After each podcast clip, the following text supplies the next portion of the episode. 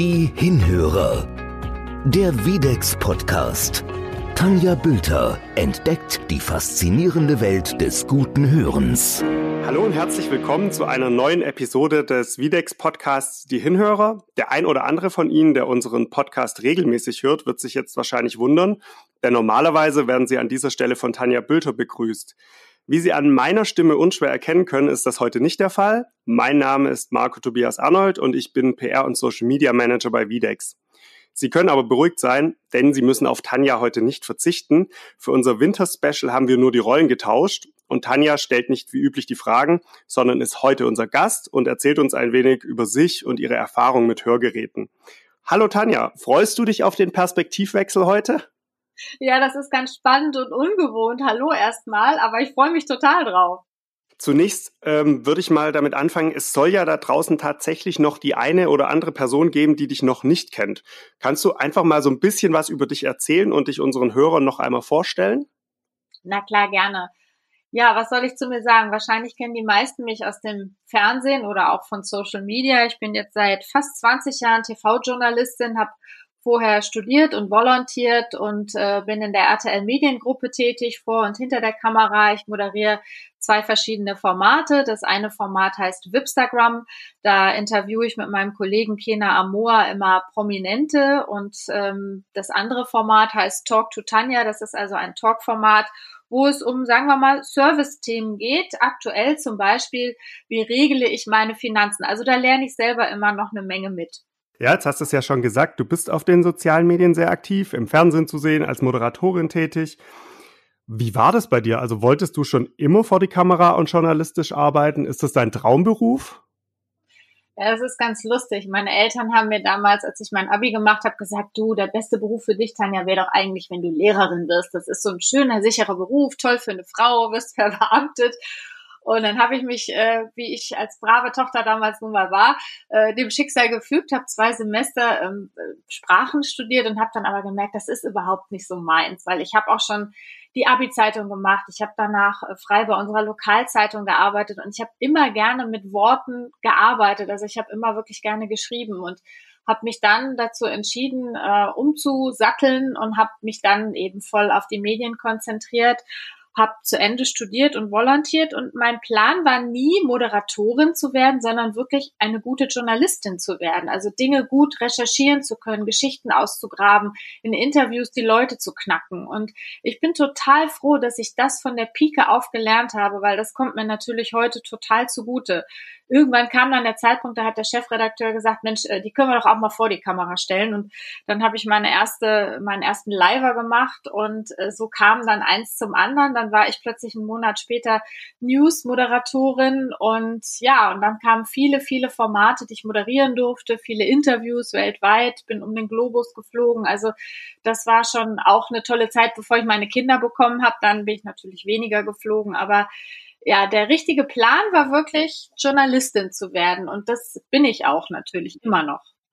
Du bist ja aber, ähm, wenn ich das richtig weiß, nicht nur im Fernsehen aktiv oder auf Events als Moderatorin tätig und in den Social-Media-Kanälen, sondern ähm, das wird sich dann ja wahrscheinlich auch so entwickelt haben. Du arbeitest inzwischen nämlich auch als Coach. Wie kann man sich das Coaching denn vorstellen und für wen ist das gedacht? Ja, das ist ganz spannend, weil ich sehr viele Events moderiert habe und da hatte ich tatsächlich immer CEOs oder andere Geschäftsleute an meiner Seite, die ich dann auf der Bühne interviewt habe, die gefragt haben, Frau Bülter, haben Sie noch mal einen Tipp vielleicht gegen Lampenfieber oder wie stelle ich mich hier hin? Was muss ich denn eigentlich sagen? Und äh, wie reagiere ich, wenn das Publikum das und das macht? Und jedes Mal kam mir das entgegen, dass ich irgendwann gesagt habe, ich muss das professionalisieren. Und dann habe ich 2013 eine Coaching-Ausbildung gemacht und habe dann angefangen, Menschen auf den großen Auftritt auf Bühnen vorzubereiten. Ob das jetzt Vertriebler sind, ob das CEOs sind, die auf der Bühne stehen und äh, ihre Marke vorstellen, oder ob das Anfänger sind, die zum ersten Mal vor Publikum reden. Und das ist mittlerweile tatsächlich auch mein zweites Standbein geworden. Und das macht unglaublich viel Spaß, weil jedes Mal aus dem Coaching natürlich ein glücklicher Mensch, zumindest in meinen Fällen, rauskommt und sagt, toll, ich habe was gelernt und nehme das auch mit fürs Leben. Ja, super, also extrem vielseitig. Ähm, deine Vielseitigkeit zeigt sich ja auch, dass du als Testimonial tätig bist, unter anderem eben für Videx. Jetzt, wenn man, wenn man das Bild von so einem klassischen Hörgeräteträger ähm, vor Augen hat, dann denkt man ja häufig, ja, an so ältere Menschen, die vielleicht altersbedingt nicht mehr ganz so gut hören.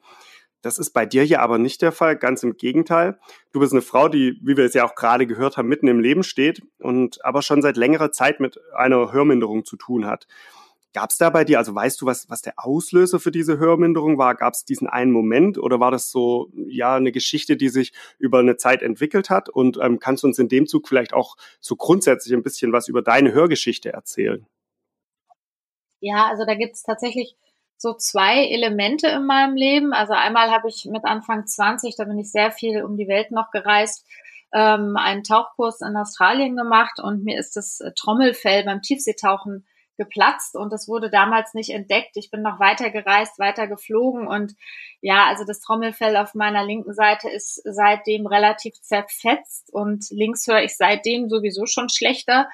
Und durch die Geburten meiner beiden Kinder kam es so, dass ich noch eine verstärkte Otosklerose bekam, also so eine Gehörverknöcherung und ähm, leider auf beiden Ohren dann eben auch zusätzlich noch immer schlechter höre. Und man will das manchmal ja selber auch nicht so richtig wahrhaben, wenn von außen einem gesagt wird, Mensch, äh, wieso verstehst du das nicht und mach doch den Fernseher nicht so laut und wenn man dann vielleicht in einer Gruppe mit Freunden sitzt und dem Gespräch nicht mehr so folgen kann. Und das ging mir tatsächlich mit Anfang, Mitte 30 ja schon so. Ich bin jetzt Ende 40 und irgendwann war der Zeitpunkt da, das weiß ich noch, da waren wir auf einem Spielplatz und mein Sohn war damals weiter weg von mir auf einer Schaukel oder irgendwo und plötzlich hörte ich den weinen und nach mir rufen und ich habe mich in die andere Richtung gedreht, weil ich überhaupt nicht mehr diese Richtung erkannt habe, aus der er gerufen hat. Und das war für mich so ein ganz entscheidender Moment, wo ich gedacht habe, das geht nicht, dass ich nicht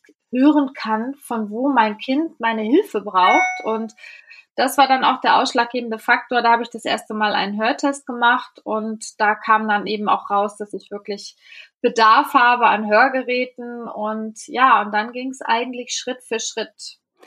Ja, was sich jetzt ähm, sicher viele Menschen fragen, die auch vor einer Entscheidung stehen, so einen Hörtest zu machen oder ja, vielleicht sogar tatsächlich auch ein Hörgerät zu tragen. Ähm, wie haben denn die Hörgeräte dann dein Leben verändert? Also im privaten Bereich zum einen, aber ich denke mir auch gerade bei deinem Beruf, bei deinen vielseitigen Tätigkeiten, da war es doch bestimmt auch eine große Umstellung.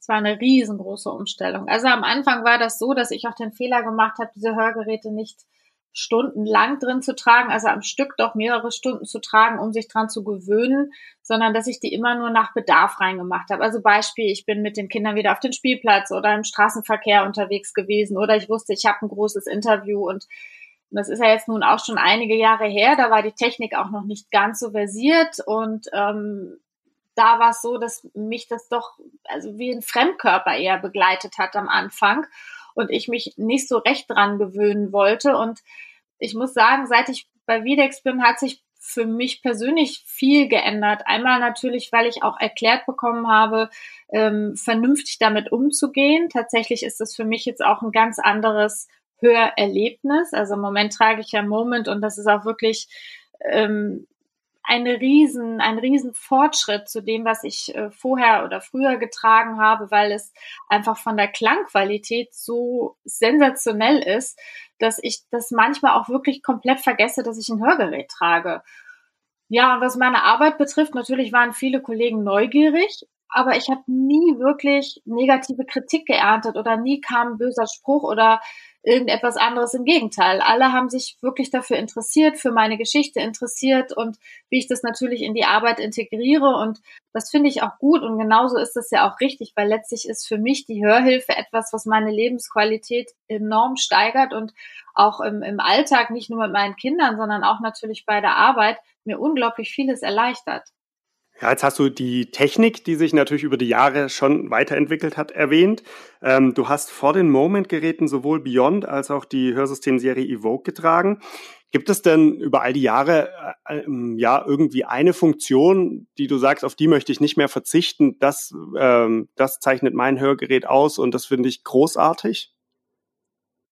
Also definitiv ist es ähm, also einmal diese Klangqualität, weil da habe ich ja jetzt schon einiges tatsächlich getragen, also auch ähm, vorher schon getragen. Und das ist also etwas, da kann ich gar nicht mehr darauf verzichten, weil ähm, letztlich ist nichts wichtiger als ein ein guter Klang für jemanden, der ein Hörgerät hat. Aber was ich natürlich immer schon super bei Videx fand, ist äh, die moderne Funktion, das übers Handy zu steuern. Weil das ist etwas, ich habe natürlich in meinem Beruf immer das Handy dabei. Und das finde ich so praktisch, ob ich jetzt die Lautstärke, die Umgebungsgeräusche, äh, alles andere mit meinem Handy steuere. Das ist unglaublich praktisch. Und das, äh, das ist etwas, das würde ich nie tatsächlich am, am Regler ähm, regulieren wollen, sondern bitteschön immer an meinem Handy. Aber das ist ja auch so. Lass uns mal noch mal ein bisschen weg von deiner Hörgeschichte, noch mal auf die Tätigkeit als TV-Moderatorin zu sprechen kommen. Das ist ja für viele Menschen, mich eingeschlossen, ein mega spannendes Feld. Ähm, jetzt können wir hier unter uns natürlich auch mal die Gelegenheit nutzen, ein bisschen hinter die Kulissen und hinter die Kameras zu schauen. Ähm, da steckt ja schon auch, also das habe ich jetzt auch bei der Vorbereitung auf diesen Podcast gemerkt, es steckt ja immer ein bisschen Vorarbeit drin. Und gerade wenn du als Moderatorin ja auch mit den ganz großen Stars zu tun gehabt hast, also dem vor kurzem verstorbenen Sean Connery hattest du, glaube ich, interviewt, Orlando Bloom, Jamie Foxx oder auch Dirk Nowitzki. Wie bereitet man sich auf solche Interviews und Berichte vor? Also entstehen die Fragen, die du da stellen möchtest, spontan? Oder entwickelst du da oder hast du über die Jahre eine gewisse Routine vielleicht auch entwickelt? Oder sagst du, ja, jedes Interview, jeder Bericht, jede Moderation, die ist so individuell, dass da gar keine Routine aufkommen kann?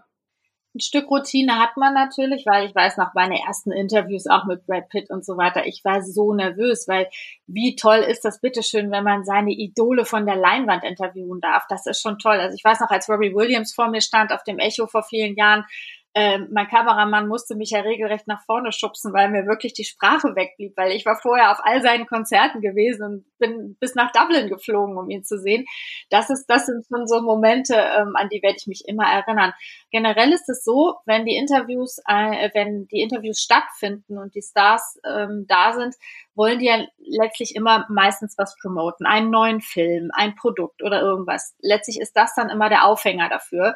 Und äh, das heißt, man guckt sich natürlich diesen Film vorher an ähm, und versucht tatsächlich die Rolle, die sie dort spielen, auf das normale Leben zu übertragen und dort ein paar private Fragen einfließen zu lassen. Das ist immer so ein ganz schmaler Grad. Dann natürlich wollen sie dann immer diesen Film promoten und wollen sich dann mit der Rolle identifizieren. Aber das ist dann wirklich die große Kunst des Interviewenden, ähm, das rauszukitzeln, was den Zuschauer eigentlich wirklich interessiert.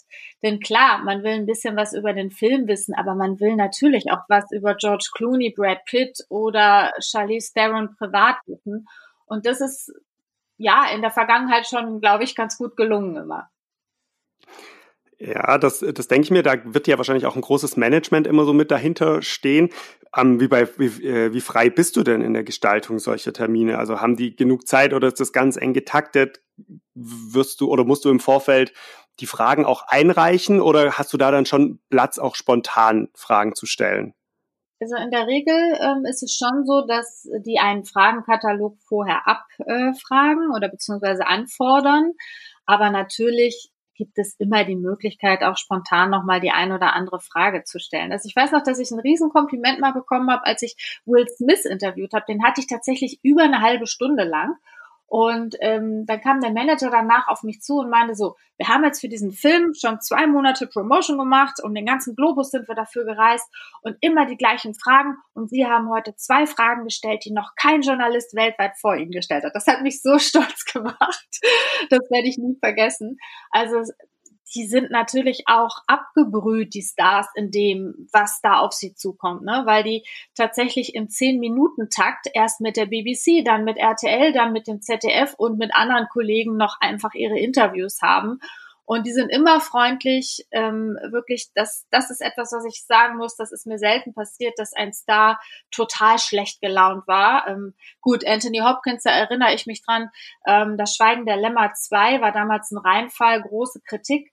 Und ich hörte ihn schon schreien, weil die ähm, Pressedame ihm äh, am, an dem Morgen diese Zeitung gab mit der schlechten Kritik und dann hatte er überhaupt gar keine Lust mehr auf die Interviews, hat die alle kürzen lassen. Also aus den zehn Minuten wurden dann plötzlich nur noch fünf Minuten und in fünf Minuten dann was Brauchbares mit einem schlecht gelaunten Hollywood-Star hinzukriegen, das ist manchmal wirklich echt eine Kunst. Jetzt äh, leben solche Termine bei dir natürlich auch von dem direkten Austausch äh, bei den Interviews. Wir befinden uns ja aber aktuell in ganz besonderen Zeiten.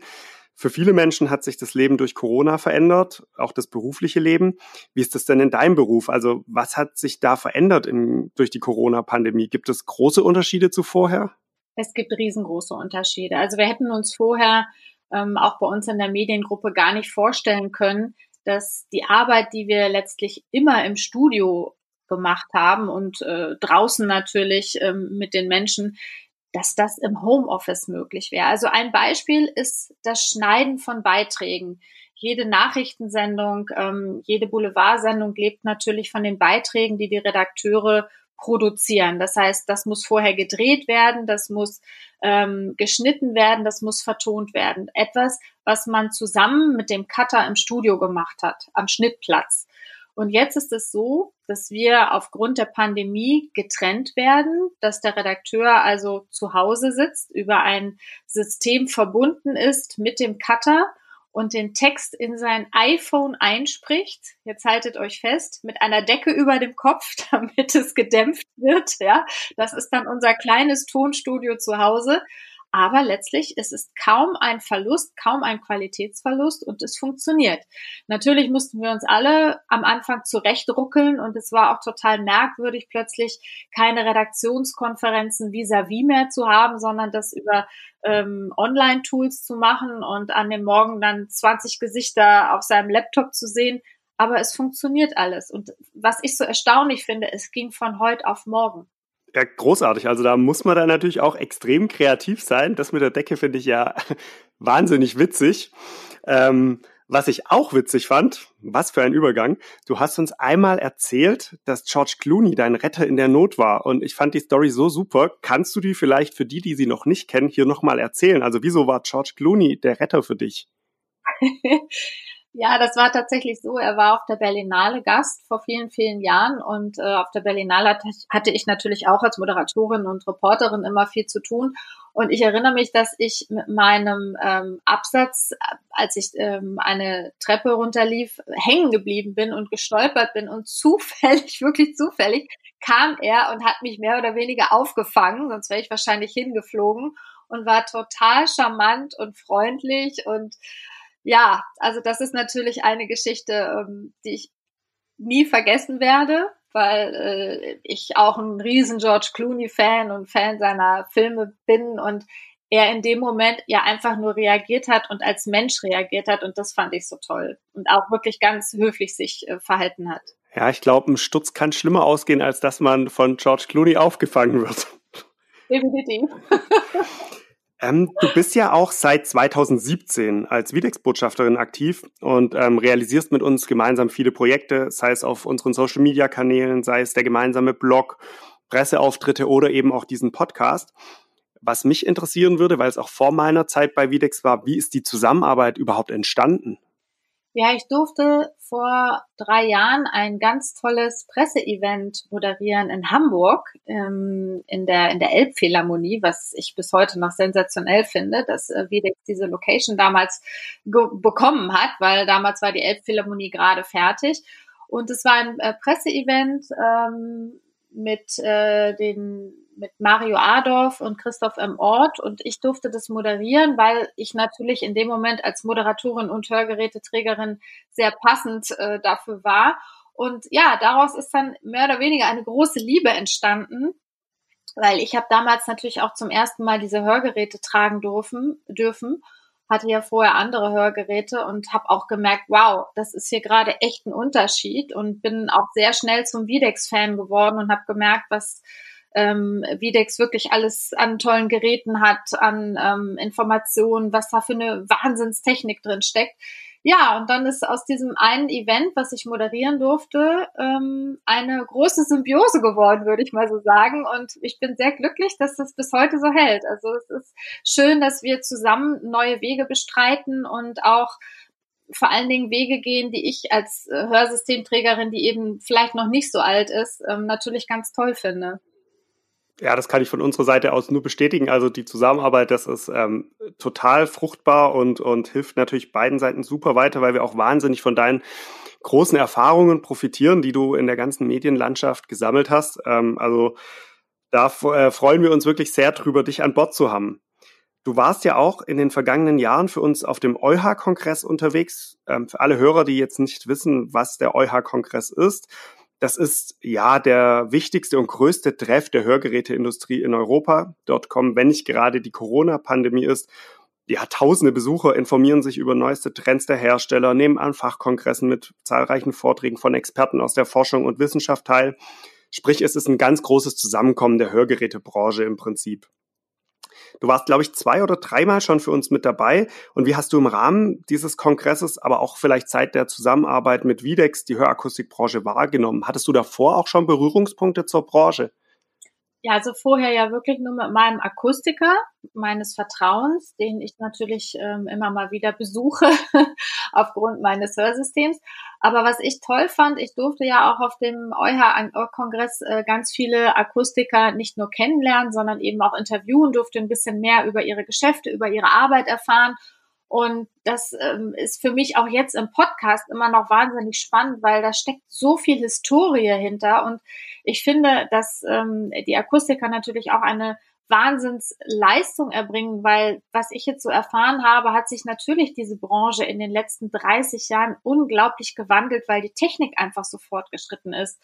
Und das ist natürlich auch etwas, dass die, was die Akustiker ja täglich quasi neu lernen müssen, dass es eben äh, neue Technologien gibt, die uns Hörgeräteträgern das natürlich erleichtern und natürlich auch den Klang einfach verbessern und ähm, dass sich da einfach wahnsinnig tut in dieser Branche und die wirklich mit der Zeit gehen und ähm, dass sie auch dieses Image ähm, gar nicht haben wollen, dass es den Hörgeräteakustiker gibt, der einen verstaubten Laden hat, äh, wo die Oma mit dem Krückstock nur sitzt. Das ist totaler Blödsinn, sondern das sind ähm, oft ganz moderne Läden, manchmal sogar verbunden ähm, mit äh, einem Optiker, mit vielen anderen Möglichkeiten, die man dort auch hat. Und ähm, das finde ich toll, dass man dort immer willkommen ist, dass man zum Beispiel immer auch einen Hörtest umsonst machen kann und das, was ich so erlebt habe, dass die Akustiker immer auch ein offenes Ohr haben für alles, was rund ums Ohr passiert, aber auch um den Mensch. Und das, das ist, glaube ich, das, was die Akustiker auch auszeichnet, dass sie nicht nur die Technik im Ohr drauf haben, sondern dass sie sich wirklich mit den Menschen beschäftigen. Geht fast schon in Richtung Psychologie. Ja, definitiv. Also es ist ähm, eine absolut innovative Branche. Ähm, das erleben wir natürlich auch. Und wie du auch schon sagst, dieses angestaubte Image, das es vielleicht mal vor mehreren Jahrzehnten gab, das ist einfach nicht mehr so. Wenn man sich mal in den Innenstädten umguckt und sich die Hörakustik-Fachgeschäfte anschaut, das sind wirklich ganz moderne, eingerichtete Fachgeschäfte mit modernster Technik. Und ich glaube, die helfen jedem Menschen weiter, der mit einer Hörminderung zu tun hat. Blicken wir noch ähm, zum Abschluss vielleicht so ein bisschen auf die nächsten Wochen. Wir haben jetzt heute bei der Aufzeichnung dieses Podcasts Anfang Dezember. Das heißt, Weihnachten steht kurz vor der Tür, das neue Jahr auch. Wie feierst du Weihnachten und den Jahreswechsel denn in normalen Zeiten und wie verändert sich das in diesem Jahr? Hast du da konkrete Pläne? Ja, ich habe ja zwei Kinder, die sind zwölf und sieben und tatsächlich ist es so, dass meine Tochter bis letztes Jahr noch an den Weihnachtsmann geglaubt hat oder sagen wir mal so, glauben wollte. Und wir hatten auch jedes Jahr einen Weihnachtsmann zu Hause, also jemanden, der sich verkleidet hat und uns besucht hat und die Geschenke gebracht hat. Das ist dieses Jahr aus zweierlei Gründen nicht mehr der Fall. Einmal aufgrund der Pandemie, einmal aber auch äh, deswegen, weil meine Tochter nicht mehr an den Weihnachtsmann glaubt. Und wir hatten heute Morgen noch ein Gespräch darüber, dass sie sagt, aber der Weihnachtsmann kommt trotzdem und gibt mir die Geschenke, oder? Ich sag so, du, das mache ich dann dieses Jahr. Das fand sie nicht ganz so toll, aber so wird es dann halt sein. Also letztlich werden wir das trotzdem ganz gemütlich im kleinen Kreis mit meinen Eltern feiern. Das haben wir jedes Jahr so gehalten und deswegen ändert sich so viel für uns jetzt nicht. Und dann ist ja das neue Jahr auch nicht mehr fern. Wir hoffen alle, dass es sich positiver gestalten wird als 2020.